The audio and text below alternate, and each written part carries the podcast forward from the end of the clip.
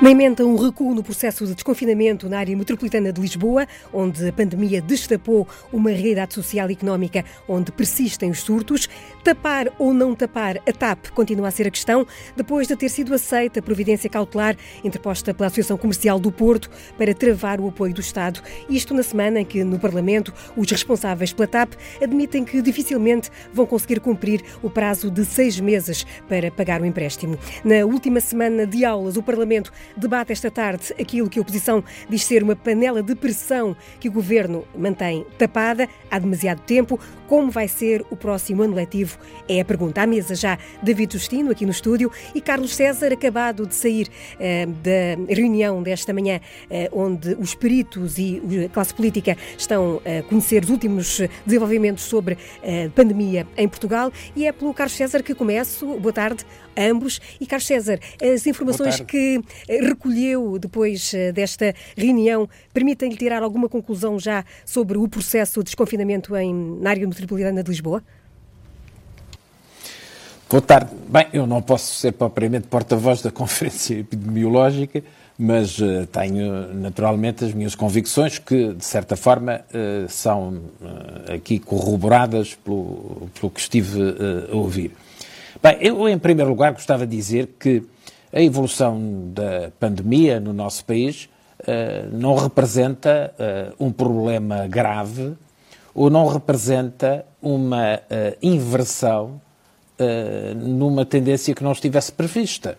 em boa verdade, percebia-se com alguma clareza e com alguma logicidade que se nós desconfin desconfinássemos, se o confinamento fosse menor, havia, evidentemente, uma probabilidade elevada de o um número de casos uh, ser também ele uh, maior.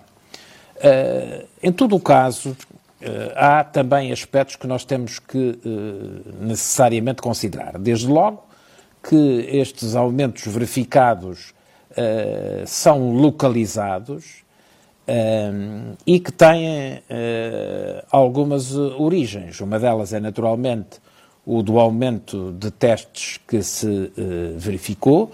Os dados internacionais disponíveis mostram, por exemplo, que Portugal foi dos países que nesta última semana fez mais testes. Aliás, nesta última semana, entre 10 países, que inclui a Alemanha, a Bélgica, a Espanha, a França, a Itália, o Reino Unido, a Suécia, fomos nós que fizemos mais testes e é natural, portanto, que estejamos mais próximos da nossa realidade do que esses e outros países estão das suas. Portugal já fez quatro ou cinco vezes mais testes, por exemplo, do que a Grécia e a França. e, portanto, isso evidentemente tem consequências no universo de detecção. temos também que ter em conta que muitos destes casos, ou a maioria deles, ocorrem numa região em especial.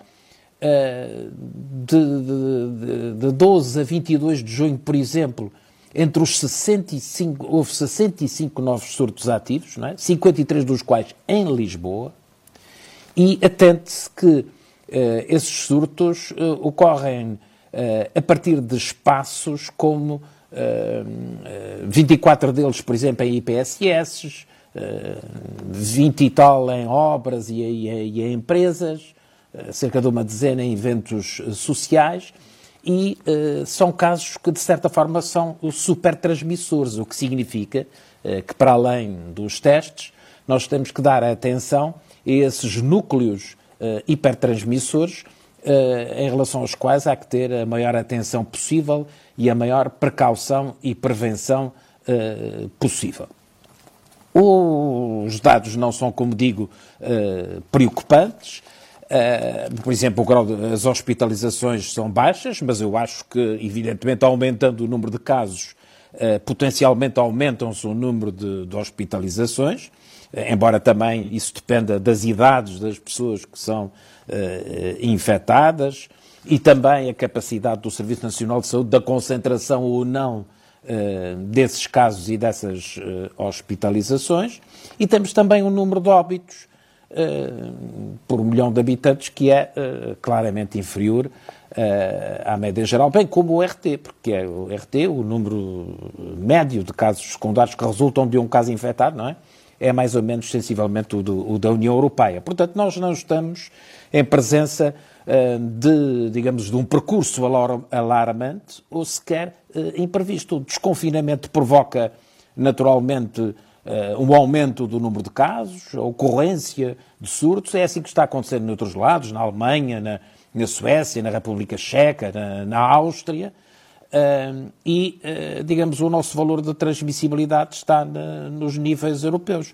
Uma coisa é certa, nós não podíamos, nem podemos, uh, prolongar o isolamento do país por mais tempo. Por isso, o desconfinamento progressivo, mas imediato, é indispensável.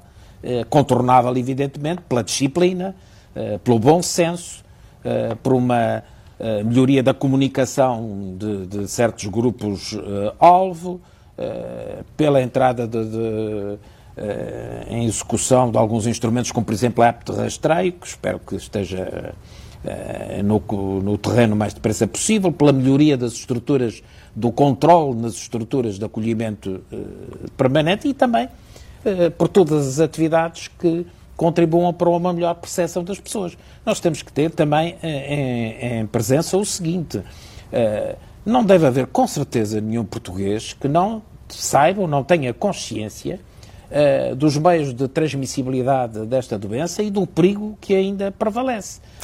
E, portanto, é necessário que a ação das autoridades seja não só eh, continuadamente pedagógica e informativa, mas também mais responsabilizadora de um ponto de vista contraordenacional ou criminal, porque maior pedagogia do que já foi feita, não vejo como.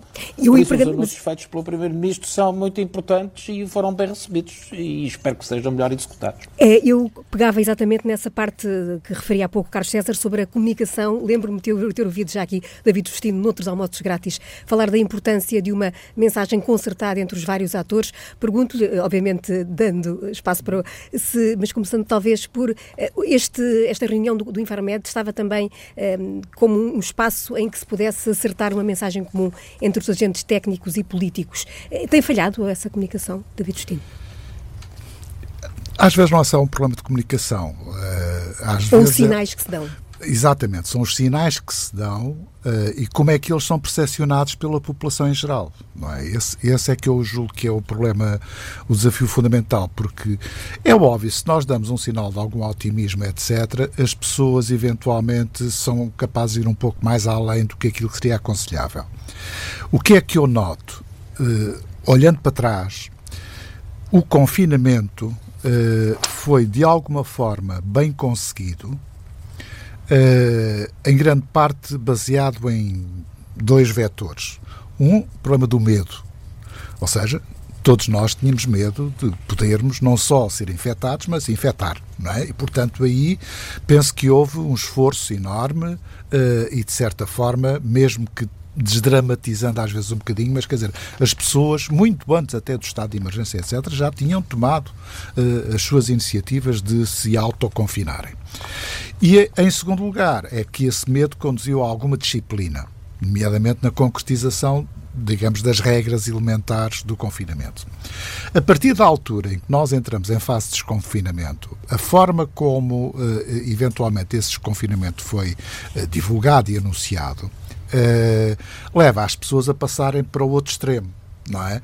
Ou seja, passar do medo para alguma euforia e, que, e, no fundo, sentimento de se libertarem face ao tempo que tiveram em casa e, com certeza, da disciplina para alguma indisciplina. Uh, maiores mais nos grupos do que noutros, nos contextos mais do que noutros. E, portanto, tem a ver em grande parte com a percepção que os portugueses tiveram uh, de como é que estas fases se iriam uh, suceder. Agora, é óbvio, uh, vamos, dar um, vamos dar um exemplo. Por exemplo, quando se faz o anúncio da, fase final, por exemplo, do, da Liga dos Campeões. Quer dizer, faz com algum entusiasmo, que eu acho que é compreensível, mas isso é percepcionado da parte das populações, olha, pronto, isto está a voltar ao normal e, portanto, eu lembro perfeitamente que logo a seguir ao início do desconfinamento, eu também desconfinei e fui a uma esplanada perto da minha casa e junto à praia. Uh, e, na verdade, aquilo que mais me surpreendeu é que numa esplanada que lá estava, quer em que observava a praia, observava as pessoas na esplanada, não utilizavam máscaras, não tinham regras de distanciamento social. E eu aquilo que fiz foi libertar-me daquela esplanada o mais depressa possível. Porque... Se desconfinar tivesse significasse o fim da pandemia. Exatamente. Ora bem, portanto, nessa perspectiva também não sei o que é que se poderia fazer diferente, não é? Agora, o risco do desconfinamento é um risco elevado. E vamos ter, vamos ser também, eh, enfim, honestos na forma como colocamos o problema. Esse é um problema que está a ser, eh, digamos, registado em vários países. Ou seja, eh, isto demonstra que a capacidade de infecção e de contaminação e de difusão deste tipo de vírus é, é, é algo que nós próprios nos está a surpreender sempre. E, portanto, havia sempre a ideia da segunda vaga. E quando nós falávamos do problema da segunda vaga, falávamos sempre de lá para outubro, quer dizer, a passagem do outono e do inverno, que é, é, digamos, a época mais, mais propícia precisamente para esse tipo de problemas. Agora, eh, isto não é propriamente uma segunda vaga, é, digamos, que o prolongamento da primeira vaga que está a tornar-se mais resiliente do que aquilo que nós poderíamos esperar. Nós começámos a ver as curvas a baixar, pensávamos que aquilo era, era tudo de seguida, e não foi. E nesse sentido, eu julgo que o, que o Carlos César eh, destacou muito bem o problema que nós estamos a testar mais que a maior parte dos países. Testando mais, temos mais pessoas identificadas, e, portanto, as estatísticas disparam necessariamente. Agora, há um aspecto que eu julgo que é importante, é que o facto de haver alguma distribuição dos testes, há regiões que estão a testar mais do que outras, mas é óbvio que nós temos uma sobre-representação neste momento uh, da, da, área metropolitana de Lisboa que nos deve deixar preocupados. Ou seja, nada de entrarmos em alarmismos, mas é preocupante. E se nós olharmos para as ditas 19 freguesias, que uh, estão identificadas como os principais focos, identificamos claramente que são zonas suburbanas em que o nível médio das pessoas é relativamente, em termos de rendimentos, em termos de uh, emprego, etc., são uh, são estratos sociais mais fragilizados, com um peso significativo, por exemplo, de imigrantes ou de minorias étnicas, etc. E, portanto, nós devemos ter, o, digamos, um focus muito direcionado para precisamente essas zonas. E quando nós dizemos, aliás, o presidente do PSD disse uh, que precisávamos de medidas mais musculadas, não é de serem mais musculadas na repressão, é serem mais musculadas na eficácia não é? Uh, porque isso é, é relativamente. Ou, ou, seja, não vale a pena nós estarmos a aumentar as coimas se não tivermos agentes na rua a controlar a situação. Portanto, para nós é mais importante ter, digamos, uma maior disponibilidade de recursos para ter, digamos, agentes da autoridade na rua que possam evitar determinado tipo de desmandos, não é? Do que propriamente estar a aplicar a coina. Porque, de uma forma geral, quando estes agentes atuam, as pessoas respeitam, quer dizer, mesmo nos ajuntamentos, mesmo entre os mais jovens, que chega a PSP ou a GNR, ou seja o que for, aquilo acaba por resolver. Eventualmente vão fazer o barulho para outro sítio, não é? Mas acaba por se resolver. Portanto, a coima não é isso que dá, que dá eficácia. O que dá eficácia é a presença de, das autoridades em pontos que são pontos há outro aspecto que eu julgo que é importante, que é o problema dos transportes uhum. públicos. Que foram agora vão ser reforçados, eh, Exatamente. já Ora antecipando bem, o orçamento. Esse era um dos pontos que, quando se pensou o desconfinamento, deveria ser garantido, sabendo que algumas destas empresas tinham pessoal, parte de, digamos, dos seus trabalhadores em layoff, não é? E que eh, haveria que mobilizá-las para ter o máximo de recursos disponíveis em termos de transportes para não se gerarem aqueles ajuntamentos. Portanto, uh, Vamos lá ver uma coisa. Eu não quero ter um aspecto mais crítico. Quer dizer, nós estamos a aprender todos com isto. Não é? Estamos todos a aprender com isto. E, portanto, não vale a não pena. Não conhecemos o fim da história ainda. Exatamente. Também. Quer dizer, e não há ninguém que tenha eh, receitas ou soluções milagrosas para o problema. E, portanto, estamos a aprender. Agora, é necessário que, na verdade, por parte das autoridades, e nomeadamente por parte do governo, também haja abertura para ouvir e, no fundo, uh, incorporar algumas destas críticas e apelos uh, na sua própria ação. Portanto, acho que é a parte mais uh, decisiva para que nós possamos mesmo conseguir chegar ao verão com números muito mais razoáveis. Agora, outra coisa completamente diferente é precisamente a imagem que nós estamos a projetar para o exterior. Uh, isso quer em relação ao problema do turismo, quer em relação, quer dizer, não é agradável. Eu ouvi a intervenção do Sr. Ministro dos Negócios Estrangeiros, me pareceu muito interessante uh, e com bons argumentos, mas não basta ter argumentos. É necessário que, junto das autoridades dos países parceiros, nós consigamos uh, diluir esta desconfiança que existe porque não nos traz nada de bom. Estamos a falar, obviamente, do facto de Portugal eh, constar, vá lá, de, de uma lista eh, de oito países, aliás, oito países têm Portugal numa lista em que os cidadãos portugueses eh, não podem entrar ou têm entraves para entrar. Carlos César, como é que viu esta, também pergunto-lhe, como é que viu esta decisão eh, destes oito países europeus? Pergunto-lhe se considera que aqui podem estar eh, por trás outros argumentos, nomeadamente eh, questões que têm a ver com, com o turismo desses próprios países, mas pedir-lhe também já agora um comentário ao que uh, o David Justino referia há pouco, uh, eventualmente esses sinais contraditórios uh, que podem ter sido dados, por exemplo, com a cerimónia, com pompa e circunstância que ocorreu na semana passada com o anúncio da, da, da final da Champions em Lisboa? Bem, eu não tenho, digamos, grande preocupação com as decisões que, que, que parecem ser anunciadas de alguns países em relação aos fluxos turísticos, tanto mais que elas não são definitivas e provavelmente não entrarão uh, em vigor. Mas o, o, que, o que eu uh, queria dizer era o seguinte: não há, em tese, desconfinamento que não suscite novos casos e novas cadeias. Isso é de uma evidência. Portanto, todos nós sabíamos disso antes.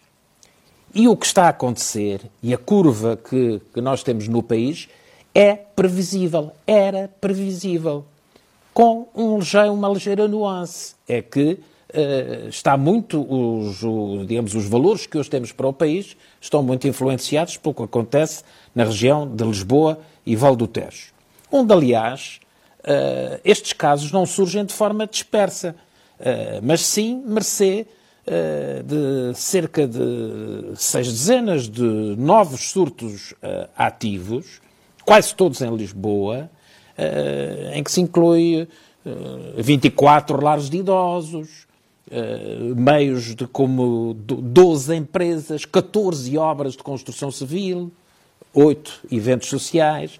Portanto, o problema deve ser atacado, digamos, nesses núcleos transmissores. independentemente das medidas gerais que foram adotadas, parcialmente para estas eh, para estes conselhos, para estas freguesias. No fundo, nós estamos a falar de uma eh, das sete grandes regiões do país e de algumas freguesias dessa uh, região. Não estamos a falar uh, de um problema que seja um problema neste momento de dimensão uh, nacional e, portanto, nós temos que nos concentrar na especificidade destes fenómenos de forma a os contermos e as medidas que foram tomadas para além da convocação de outros instrumentos para a prevenção uh, e, e, para o combate a comportamentos uh, desadequados, a verdade é que o próprio líder da oposição manifestou concordância eh, junto do Primeiro-Ministro em relação eh, a estas medidas e reconhece que eh, outras medidas não são, digamos, conhecidas e constituiriam originalidade que nós não podemos de momento descortinar. Eu, quando falo de melhoria de comunicação, falo de intensificação e de clareza dos alertas Uh, junto de determinados grupos-alvo e não por causa de discrepâncias entre instituições que eu não conheço. Não há discrepâncias entre instituições.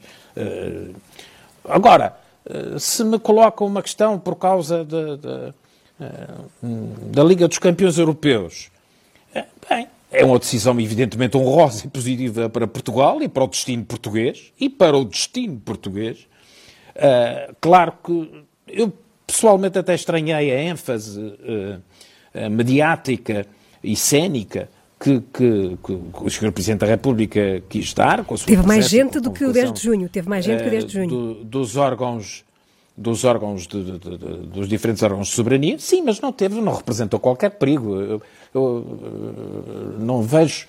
Uh, o problema é do distanciamento entre as pessoas, não é o evento que coisa. O evento teve sim, uh, eventualmente, a influência de dizer uh, ou de insinuar que nós estaríamos em Portugal numa competição internacional que mobilizaria dezenas ou centenas de milhares de pessoas, o que não corresponde à verdade. Portanto, uh, houve um aproveitamento ilícito dessa uh, cerimónia, uh, como se Portugal estivesse em vésperas de ser invadido por uma turba de milhares e milhares tifoses do, do futebol, parcialmente infectados e que seria uma catástrofe para o país. Não, primeiro, nem se sabe se esses jogos que ocorrerão em Portugal terão assistência, não é?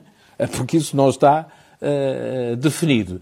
E depois o que interessa é que esses, como quaisquer outros eventos, eh, decorram de acordo com normas muito claras, muito rígidas, e aí temos que ter maior atenção, seja a festa do Avante, seja qualquer outro tipo de manifestação, aí temos que ser rigorosos eh, para que, não impedindo a realização de eventos que possam respeitar essas normas, garantir que a sua realização não põe em causa a saúde pública. Portanto, eh, eh, eu acho que foi muito bom este caso da Champions, que é, bom que ocorram eh, eventos em Portugal que não afetem, evidentemente, a evolução da, da, da pandemia, e o que é preciso é que a nossa economia, que o nosso funcionamento social seja retomado, evidentemente, nós estamos perante um desconfinamento que é tão perigoso quanto necessário. Nós sabemos que quase todos os setores perderam com, com esta crise, as empresas, as famílias, até a banca. precisamos, por isso, de, de bom senso, de energia, de rapidez, de precisão estratégica e também do maior consenso possível. eu acho que as medidas que têm vindo a ser tomadas, e, e aquelas que se perspectivam, quer de, depois do Programa de Estabilização Económica e Social, ao Orçamento Suplementar, ao futuro Programa de Recuperação e à projeção orçamental seguinte, uh, vão nesse sentido e devem convocar o maior consenso possível. E por falar em empresas, em, aliás, em setores que estão com com problemas. O da aviação é claramente um deles e a TAP continua na ordem do dia. Ainda hoje está a ser ouvido no Parlamento eh, Miguel Fresquilho. Ontem foi a vez de António Aldo Neves, ambos manifestarem, enfim, a convicção de que não vai ser possível eh, cumprir eh, com, os, com o pagamento que, que é necessário, mas também a estranharem hoje esta aprovação, esta aceitação por parte da providência cautelar que foi, tinha sido interposta pela Associação Comercial do Porto. David Justino, como é que está a acompanhar este este, esta novela da TAP? Não, vamos lá ver uma coisa. O caso judicial da, da Previdência Cautelar uh, vem dar mais força ao Governo na negociação com os acionistas da TAP. Quer dizer, e, e, aí até acho bem. Não vejo problema absolutamente nenhum. De certa forma, ajuda. E ajuda na perspectiva de que, na verdade, aquilo que foram. Uh, as saídas, que, foi, que não foram declarações, foram documentos que saíram sobre o corte nas rotas uh, e nos slots, precisamente de, dos aeroportos de Lisboa, não, mas no caso do Porto e de Faro, uh, isso vai levantar uma polémica relativamente grande que era perfeitamente dispensável se por acaso houvesse da parte da Comissão Executiva da TAP o mínimo de consciência de que a TAP, para além de ser uma empresa privada com capitais públicos, tem também uma obrigação de serviço público. Ou seja, uh, o Estado não está lá com 50% de capital só para uh, viabilizar a TAP. Não, está lá para garantir que a TAP, dita companhia de bandeira, tem uma componente mais ou menos alargada ou mais ou menos reduzida de serviço público que não pode ser ignorado. E, portanto, nesse aspecto, eu acho que uh, vai dar mais força ao Governo. Até por uma razão simples, quer dizer, julgo eu que neste, nesta tramitação jurídica o Governo tem instrumentos, eh, tem pelo menos um instrumento que pode tornear o problema da previdência cautelar. Basta que invoque o serviço, digamos que a utilidade pública e a urgência, e penso que é possível tornear isso. Agora, o que não consegue tornear é a indecisão que existe relativamente a qual vai ser o futuro da TAP. Ou seja, eu julgo que a TAP só vale a pena uh, injetar, vou utilizar o termo injetar, mas enfim, uh, é, um bocado, é um bocado fármaco demais, mas enfim, injetar dinheiro na TAP sem ter garantias sobre qual vai ser o plano de negócios, o plano de desenvolvimento da companhia, é arriscar-se a ter o novo banco, ou seja, uma nova edição do novo banco. Não é? Uh, e eu, sinceramente, eu julgo que é, é, algo que nós temos que nos precaver, porque eu costumo dizer que o dinheiro dos contribuintes é sagrado. E, portanto, a forma como nós aplicamos o dinheiro dos contribuintes é não só uh, exigente na forma como o aplicamos, mas, acima de tudo, ter consciência que aquilo que aplicamos na TAP não aplicamos em outros domínios, porque o, o dinheiro não, não, não estica não é? E como não estica, eu sei que se vou pôr mais dinheiro na TAP, vou pôr menos dinheiro em coisas que são absolutamente urgentes e necessárias, nomeadamente no combate, no combate à crise social, nos apoios às empresas, etc. E, portanto, se eu faço isto e ainda por cima a, a gestão privada da companhia Uh, quer apenas utilizar critérios de racionalidade e de vantagem económica, então, nesse, nesse caso, eu tenho que colocar condicionalismos relativamente à forma como esse dinheiro é aplicado e nas condições em que é aplicado. Aquilo que a TAP pede, e o Conselho da Comissão Executiva pede, é um empréstimo com aval do Estado. Isto custa dinheiro. É? Custa dinheiro e, como eu disse, é um recurso que, sendo aplicado na TAP, não é aplicado noutras, noutros domínios. E nessa perspectiva, aquilo que eu estranho é estar a demorar tanto tempo. Ou seja, mesmo em intervenções em companhias aéreas no estrangeiro, o problema algumas delas já está resolvido de forma mais rápida, há outras que ainda estão em negociação, mas quer dizer, não se mete na cabeça de ninguém que o Estado possa dar um aval e possa, no fundo, contribuir com o empréstimo sem ter uma contrapartida na garantia de serviço público. Isso é para mim é básico.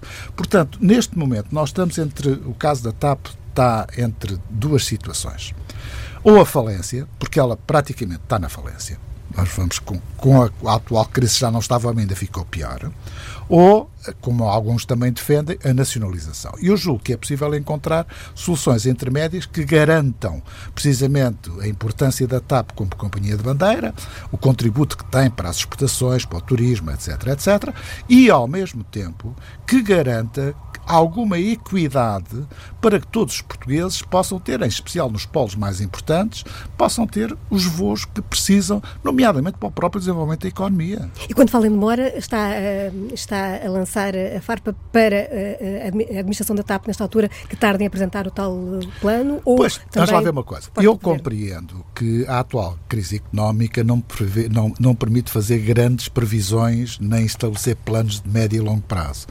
Agora, há para mim uma coisa que é importante. Primeiro, tem que haver um plano que seja consensualizado e que seja acordado entre o governo e a administração da TAP.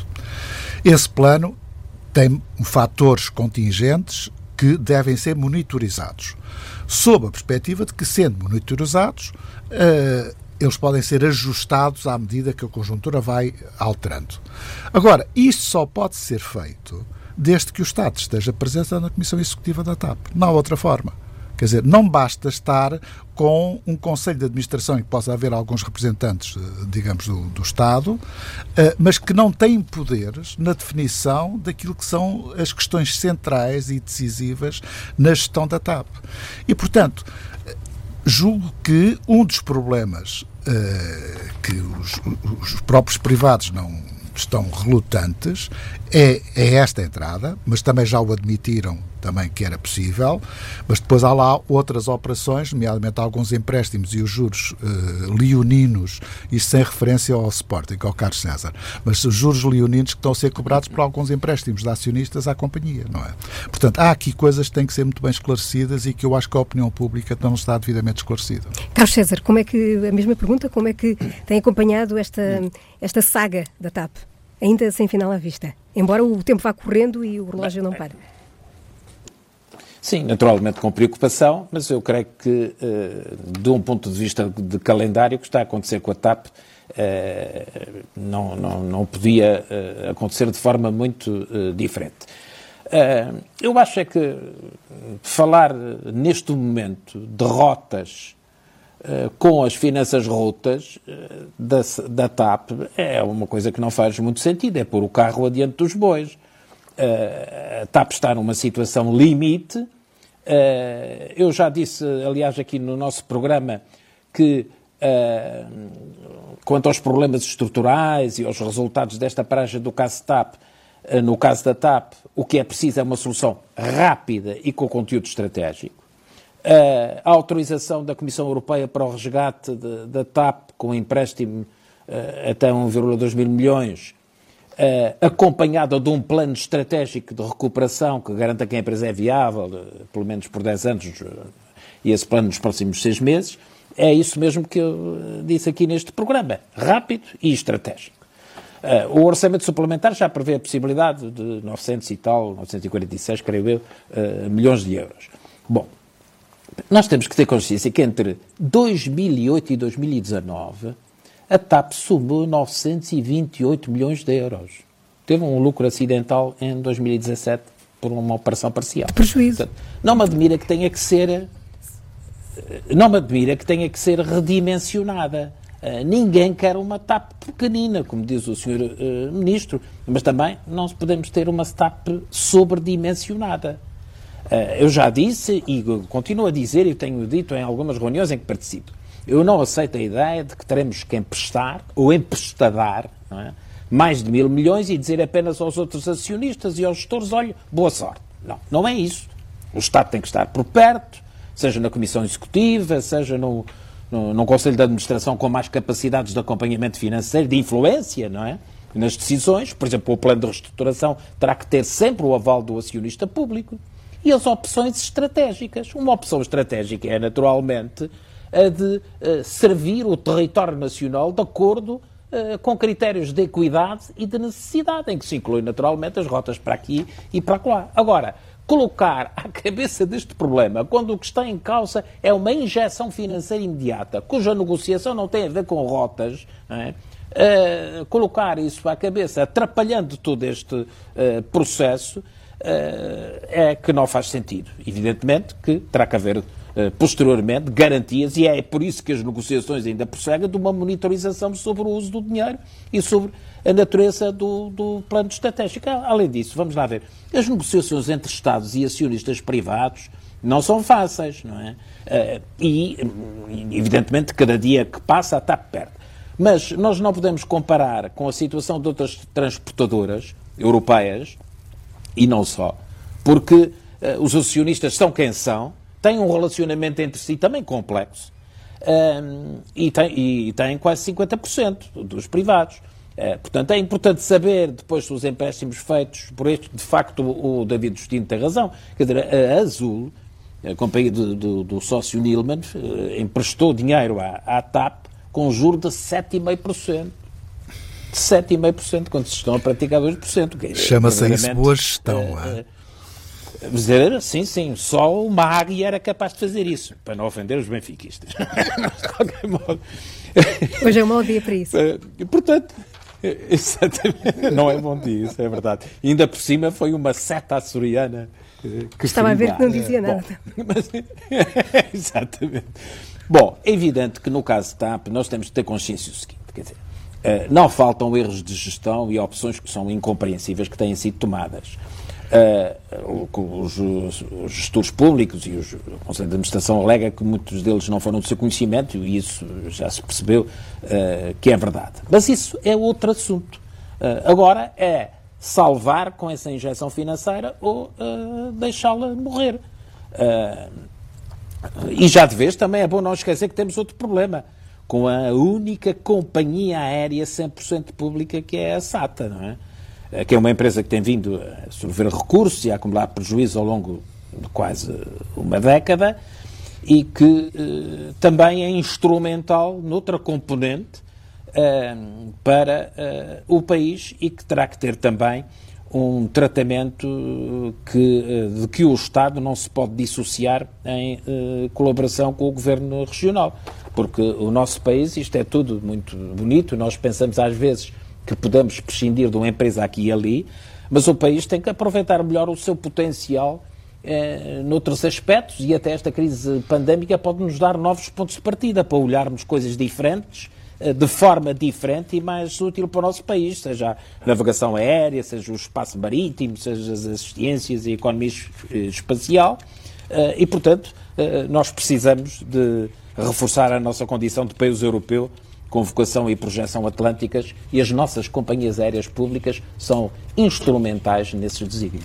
Temos eh, pouco mais de uh, seis minutos para, uh, pouco, pouco, menos de seis minutos para uh, o tema que seguramente irá fazer parte da emenda de almoços grátis nos próximos tempos, até porque estamos só no início. Próximo ano letivo ainda envolto em muitas dúvidas devido ao destino de, de concreto, sabe-se apenas as datas prováveis do início entre 14 e 17 de setembro. Exatamente. Foi anunciado respondendo à pressão pública e aos abaixo-assinados que estavam a multiplicar, foi assinado que a data será entre 14 e 17 e será, foi também anunciado pelo Sr. Ministro da Educação que as primeiras cinco semanas seriam para recuperar a matéria. Ora bem, eu tenho aqui. Eh, eu tenho aqui algumas reservas e algumas preocupações eh, que são as seguintes. Eh, a recuperação da matéria deve ser trabalho adicional, ou seja, porque senão perdemos cinco semanas da nova matéria do ano que deve ser dado, não é? E, portanto, sacrificar isso eu julgo que, enfim, não, não é propriamente, embora eu não valorize muito, mas quer dizer, não é propriamente a melhor solução.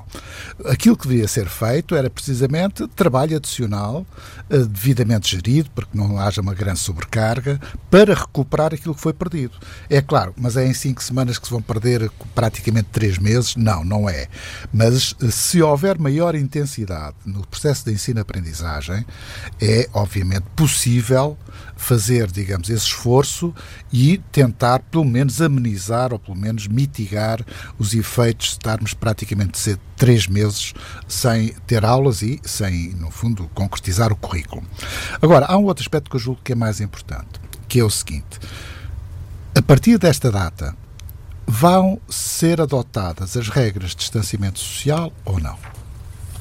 Vão ser adotadas as regras de higienização dos espaços escolares ou não?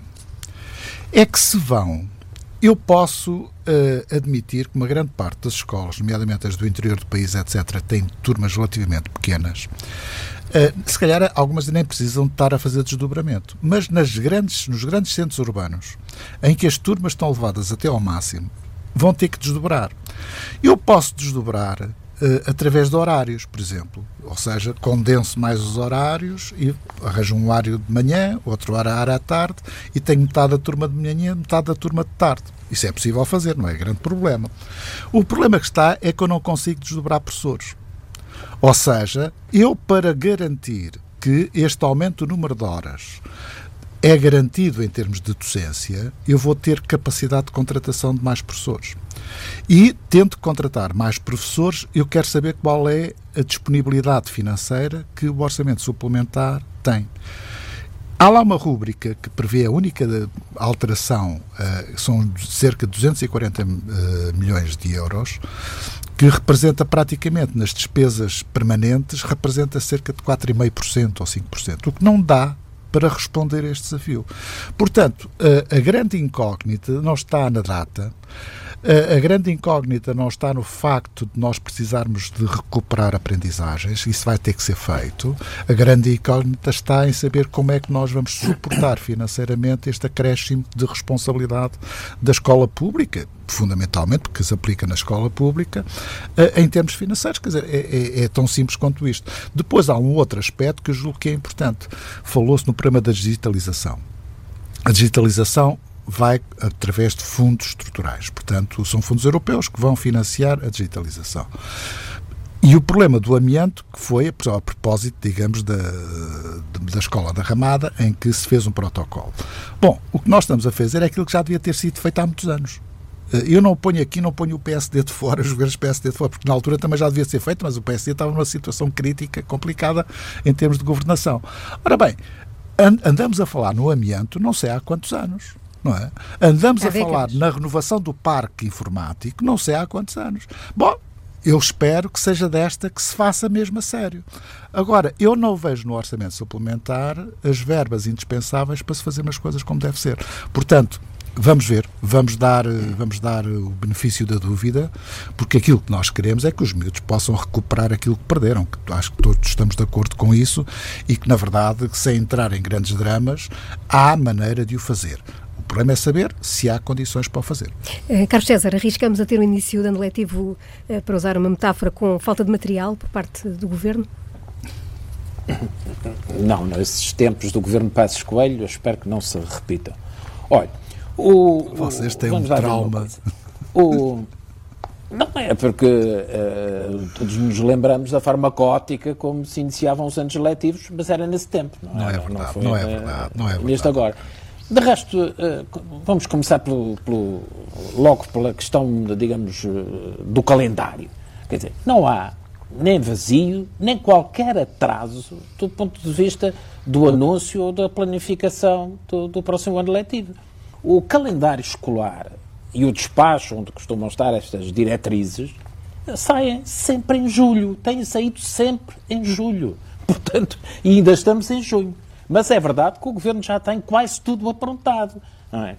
Uh, por maioria de razão, claro, agora, atentas às complexidades que são devenientes desta pandemia e, da retoma, uh, tudo tem que ser mais ponderado e temos que prestar maior atenção a múltiplos aspectos do ponto de vista logístico, do ponto de vista organizacional.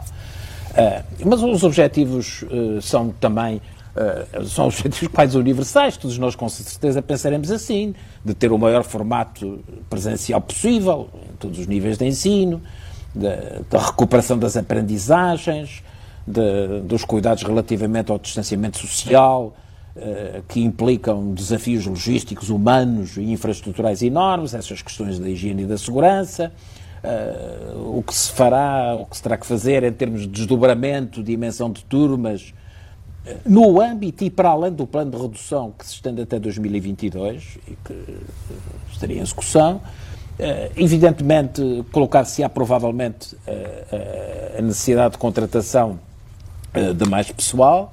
Nós temos verbas no orçamento suplementar que suprirão as necessidades no corrente ano e teremos certamente reforço, se necessário, das verbas uh, em 2021.